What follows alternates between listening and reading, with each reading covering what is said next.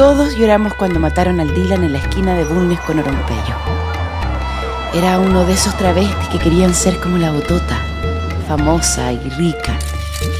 A todos nos cuenteaba con que algún día lo iríamos a visitar a su casa en el Venado y saldríamos en sus botes por la Laguna Grande. Esa noche se lo pitearon unos patos malos de la Pedro del Río. Le quitaron la cartera, las joyas y la chaqueta que se había comprado en el mall, el del trébol. En su casa quedó la foto de Felipito. Hoy la rienda un estudiante.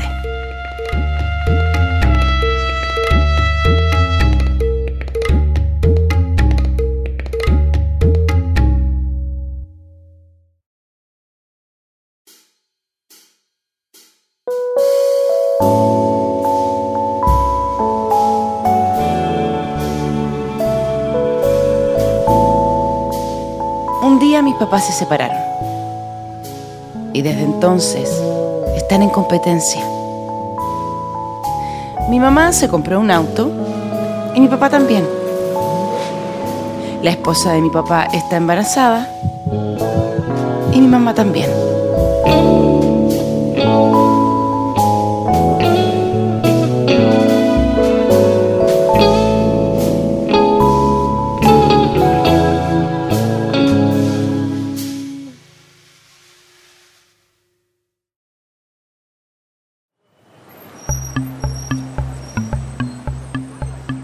Dicen que solo algunos tienen la suerte de verla. Se comenta que jamás toma la misma micro en Concepción y que si la encuentras dos veces un mismo día, está leyendo un libro distinto. Algunos la llaman la ladrona de libros penquistas, pero yo prefiero llamarla la lectora.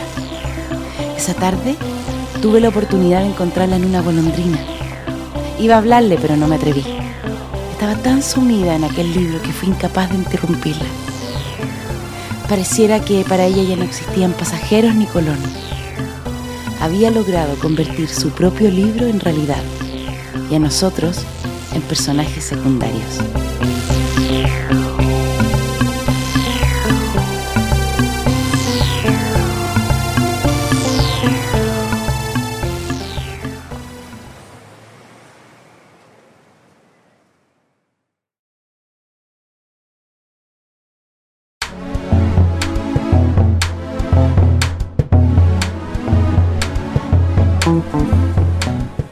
Tenía un mal presentimiento, pero al fin acepté. Nos reunimos en el salón de un hotel en Concepción, mi ciudad. Cada uno de mis ex compañeros de universidad contó su historia y descubrí que todos se habían casado, que tenían hijos y que ocupaban puestos importantes en distintas empresas del país. En mi turno confesé que, en consecuencia, era yo la oveja negra del grupo porque seguía soltero y carecía de un trabajo estable y rebalsé el vaso cuando revelé que sobrevivía apenas vendiendo mis propios libros, los que financiaba con humillantes aportes hechos por profesionales exitosos como ellos.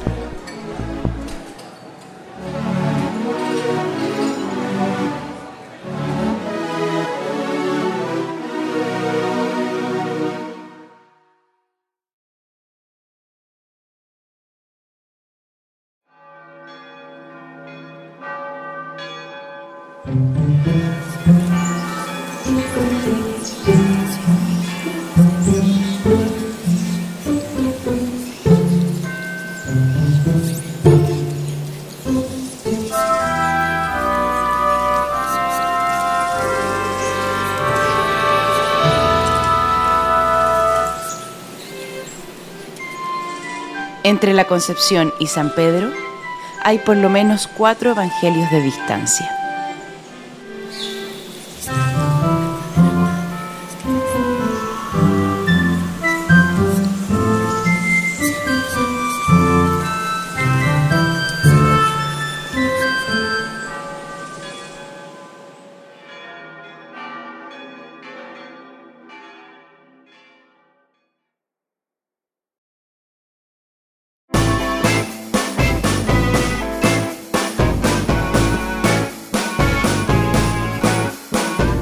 A los 14 años se hace cargo de las tierras de su padre.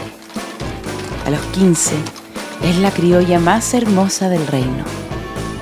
A los 17, desprecia en su cara al gobernador. Al día siguiente, un tribunal de la colonia la acusa de insurgente. A las dos semanas, prefiere un calabozo al lujoso palacio de gobierno. A los 22 días, se fuga de los subterráneos de la fortaleza Penco. A los 200 años, su lápida le reconoce virtudes domésticas. Candelaria Soto Guzmán, Cementerio General de Concepción, dudosamente descansa en paz.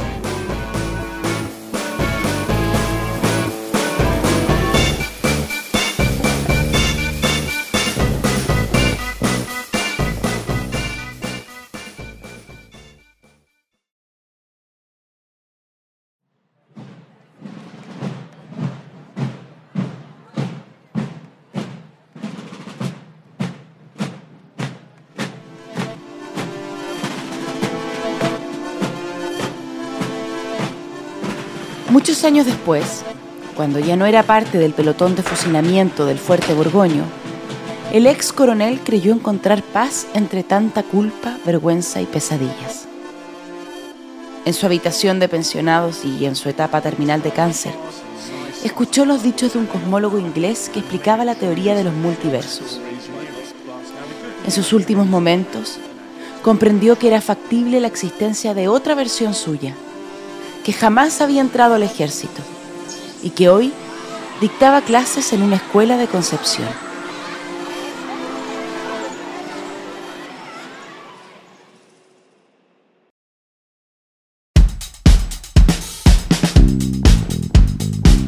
Tenía antojos de aceitunas y tallarines.